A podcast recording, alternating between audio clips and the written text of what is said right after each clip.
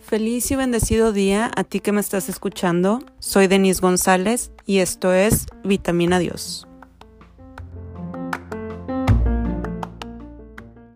El día de hoy vamos a hablar de la fe, una palabra tan pequeña con un significado tan grande que hasta puede mover montañas.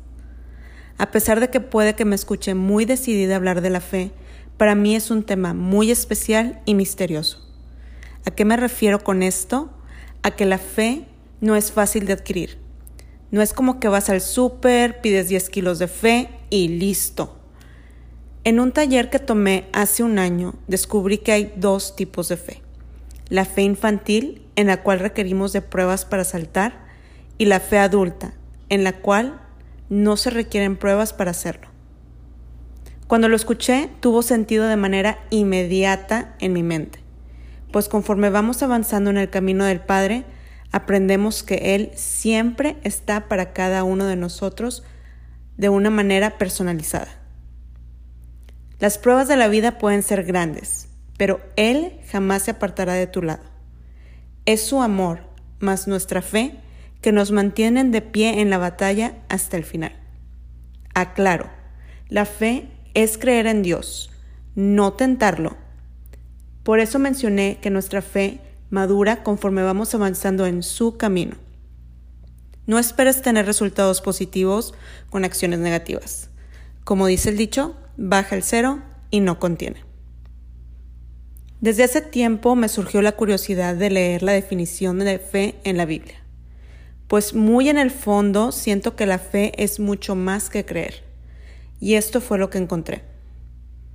Según la Biblia, la fe no consiste solo en aceptar una verdad religiosa de la que no tenemos experiencia sensible. La fe bíblica está íntimamente relacionada con la confianza. Tiene fe el que desconfía de sí mismo y se fía sin reservas de Dios. Una definición sencilla y concisa, ¿no? Se trata de confiar en Dios ciegamente y en todo momento. Hebreos 11, 1 al 40 habla de la fe. No solo da su definición, sino que también da ejemplos de ella en la historia. Veamos algunos versículos que nos ayudan a entender más a fondo la fe. Preparémonos para vivir este momento de la mejor manera. Vamos a relajarnos, a ponernos en una posición recta, cerrar nuestros ojos, respirar profundo por la nariz y exhalar lentamente por la boca. De ser necesario, ponle pausa al episodio en este momento para que te concentres y encuentres esa conexión con Dios. Y ya que estés en sintonía con Él, abre tus ojos lentamente y continúa escuchando este episodio.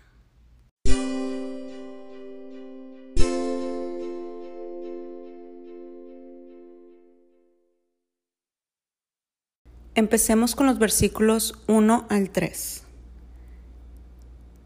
La fe es el fundamento de lo que se espera y la prueba de lo que no se ve. Por ella obtuvieron nuestros antepasados la aprobación de Dios. La fe es la que nos hace comprender que el mundo ha sido formado por la palabra de Dios, de modo que lo visible proviene de lo invisible. Insisto, la fe es una acción tan pequeña que da resultados y me atrevo a decir milagros tan maravillosos que me dejan anonadada. Es todo lo que necesitamos para que Dios manifieste su poder. Qué hermoso lo explica el primer versículo diciendo, es la prueba de lo que no se ve. Hace poco me encontraba en una situación que estaba totalmente fuera de mi alcance una noticia que me dejó congelada después de haber tenido un excelente día. Fue entonces que reaccioné y recordé que tengo un Padre omnipotente y acudí a Él. Le expuse mi situación.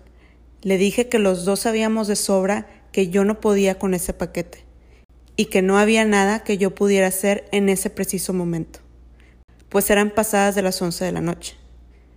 Le pedí que me diera paz también le dije que yo sabía que él no me iba a dejar sola y que Él pondría los medios para que todo se solucionara. Esa noche pude dormir y descansar como si ese problema no existiera. Al día siguiente, haciendo mi parte y confiando plenamente en Dios, esa situación que me dejó congelada por unos momentos la noche anterior se solucionó.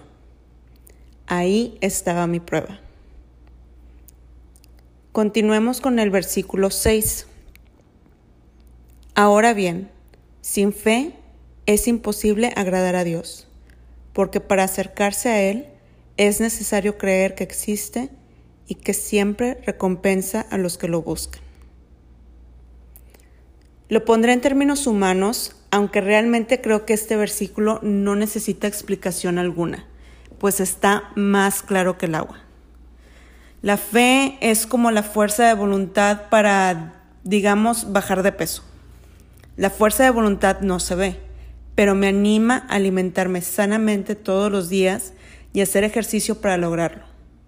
La alimentación sana y el ejercicio es el equivalente a buscar a Dios por medio de la oración, leer su palabra, asistir a misa, confesarse, comulgar. La recompensa en el ejemplo es llegar a nuestro peso ideal.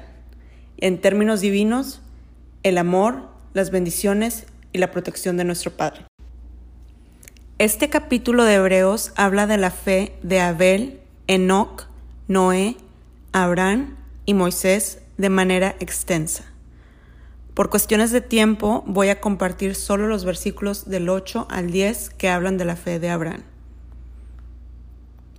Por la fe, Abraham, obediente a la llamada divina, salió hacia una tierra que iba a recibir en posesión y salió sin saber a dónde iba.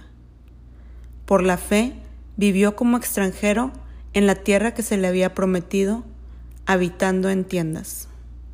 Y lo mismo hicieron Isaac y Jacob herederos como él de la misma promesa. Vivió así porque esperaba una ciudad de sólidos cimientos cuyo arquitecto y constructor es Dios. Abraham tomó riesgos grandes guiados por su fe y obediencia. Me pongo a pensar las muchas veces que he dejado de hacer cosas por miedo a que no salgan no sé si te ha pasado que tienes una gran idea, pero por dudas, miedo o por 20.000 excusas la dejas a un lado. ¿Te has preguntado cómo sería tu vida si dieras ese salto de fe a tus ideas o a las propuestas de vida o trabajo que se te presentan? A lo mejor en este punto ya no tiene mucha relevancia hacernos esa pregunta. Más bien creo que de ahora en adelante sería bueno preguntarnos si esa idea, evento o propuesta es para bien o para mal. De antemano, sabemos que el camino no es fácil, pero el destino hace que valga la pena correr el riesgo. Te invito a que te des el tiempo de leer Hebreos 11 del 1 al 40. Separa 20 minutos esta semana para leerla, meditarla y, por qué no, compartirla con alguien que sepas que necesita leer esta cita.